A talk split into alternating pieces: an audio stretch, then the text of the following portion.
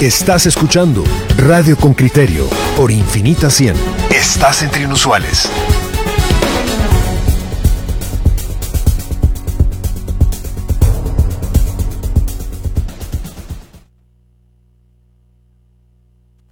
queremos hacer una revisión minuciosa al significado que tiene la entrega y presentación ante la justicia del exministro Alejandro Sinibaldi. Son cinco casos en donde los fiscales han enderezado acciones hacia él.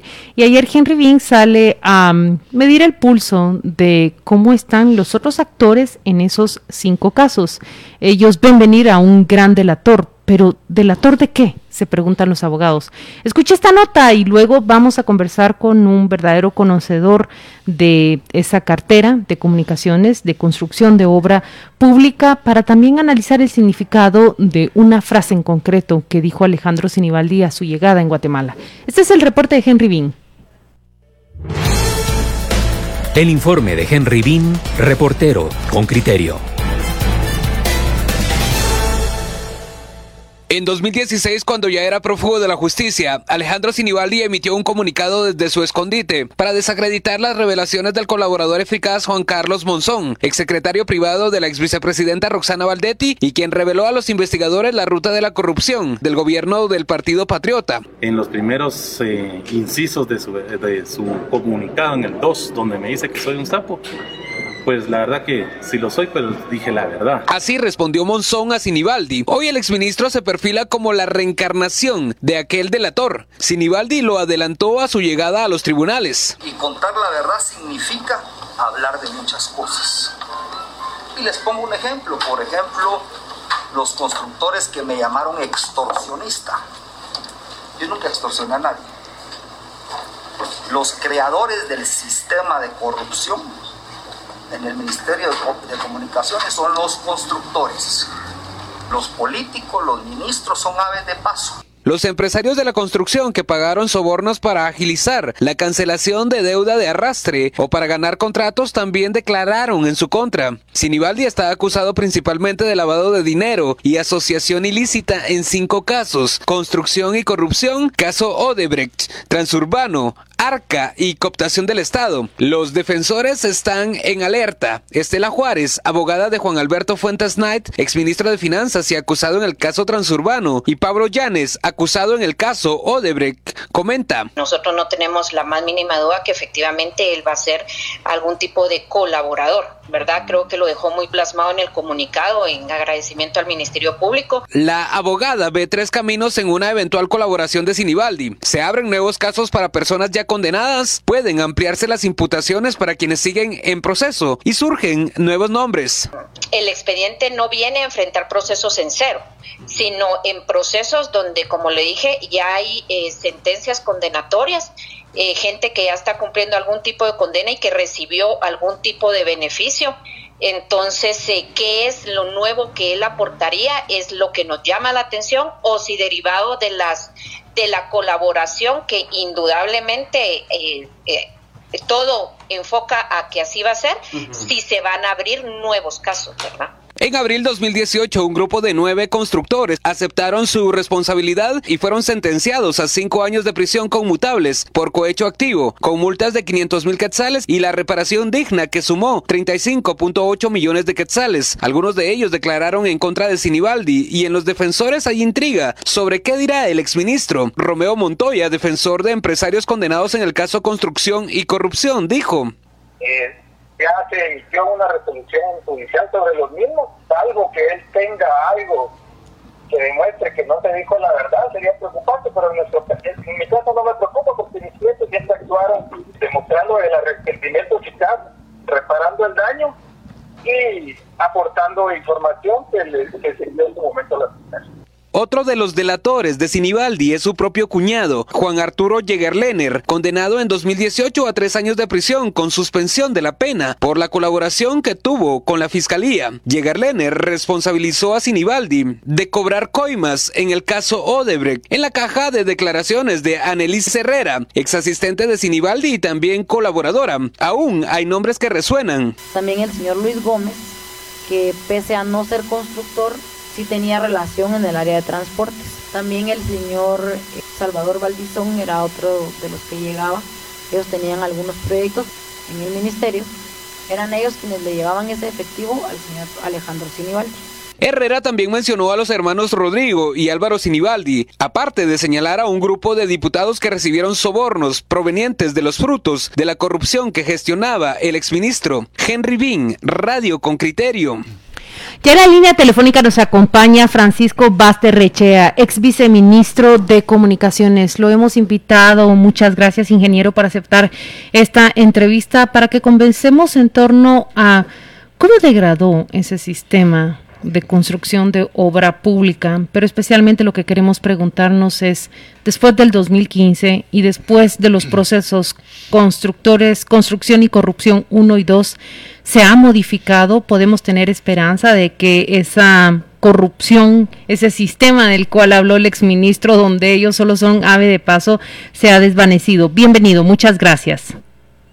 Eh, muy buenos días. Eh, mire, para mí es... Eh, ¿cómo se llama? Un poco raro lo que él está diciendo, porque realmente el sistema, yo creo que es al revés, el sistema es el que está pervertido y, y es del que se aprovechan la gente que llega cuando llega con malas intenciones. Porque, eh, ¿cómo se llama? Ser miembro del gobierno no es símbolo del corrupto. El problema es cuando la cabeza está mal.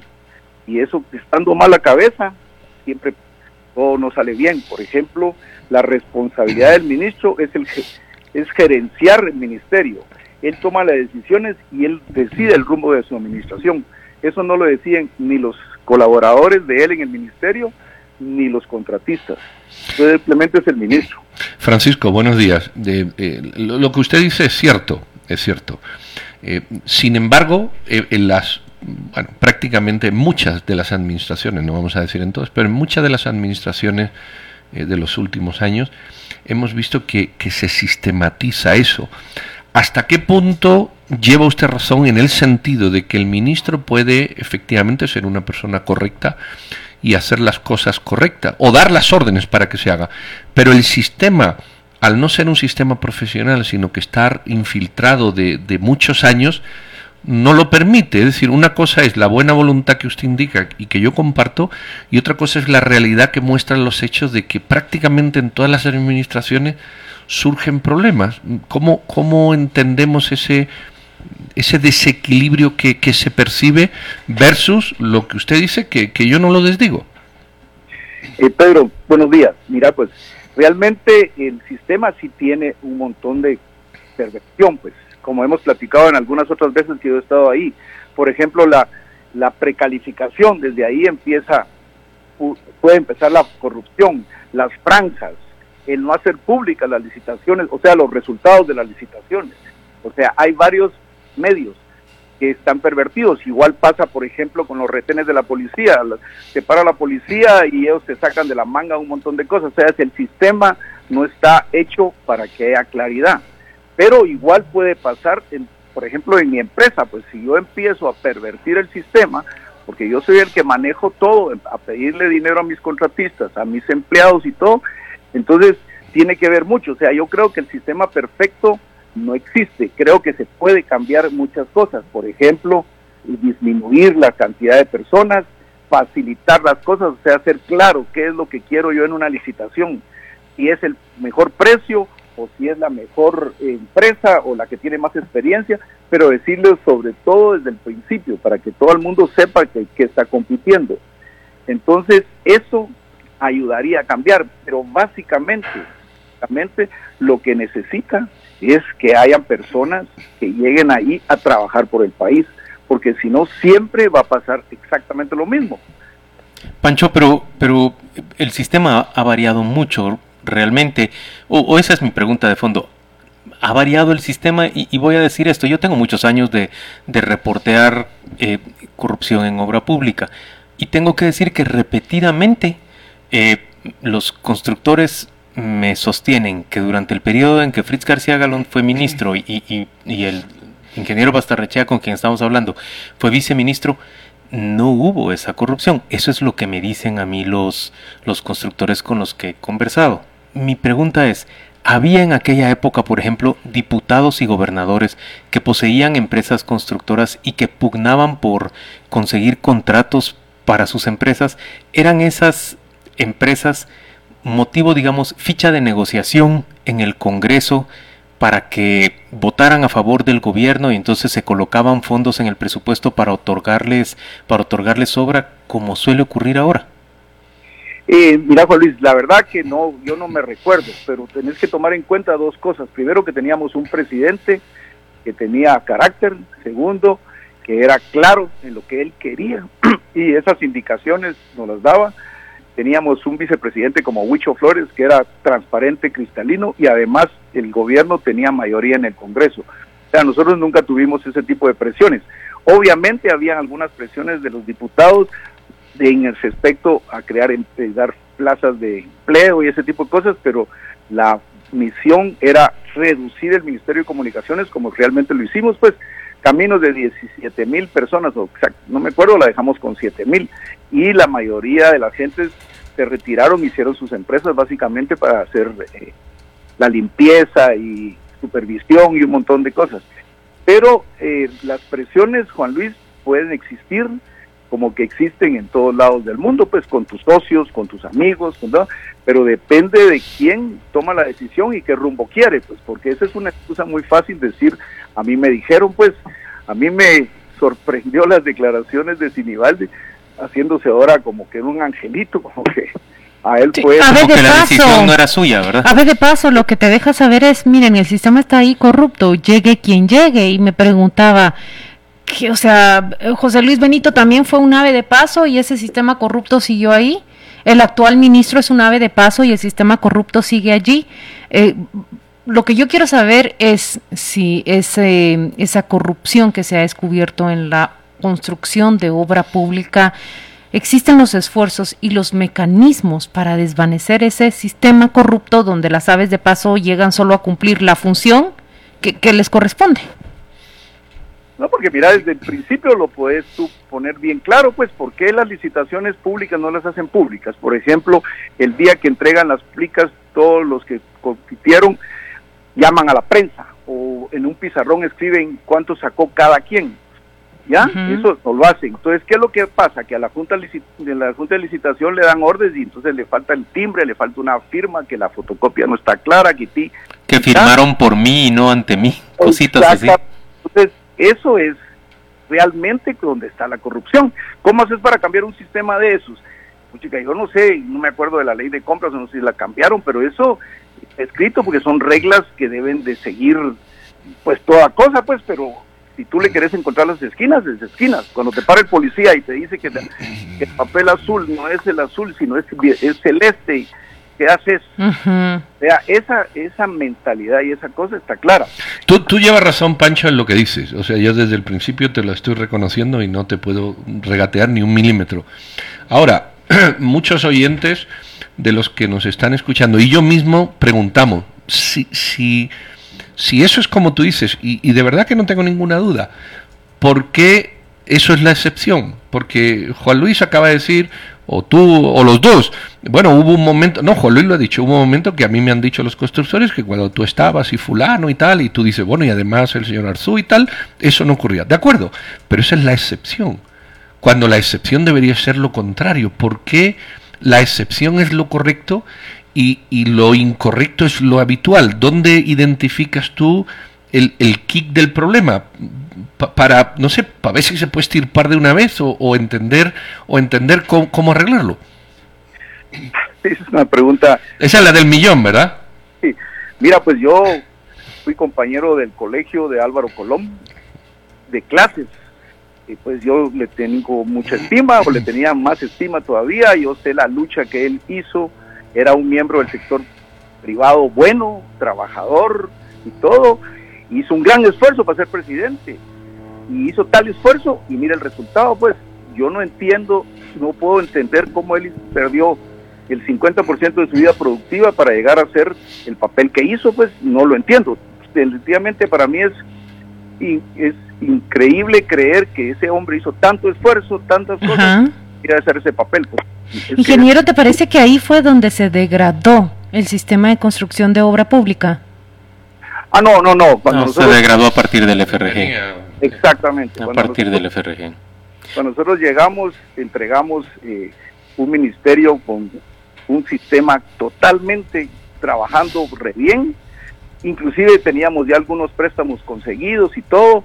Tanto que si ustedes se recuerdan a, ¿cómo se llama? Al ministro que ahorita se me olvidó que, que era el de Canal 7. Eh, Rabé.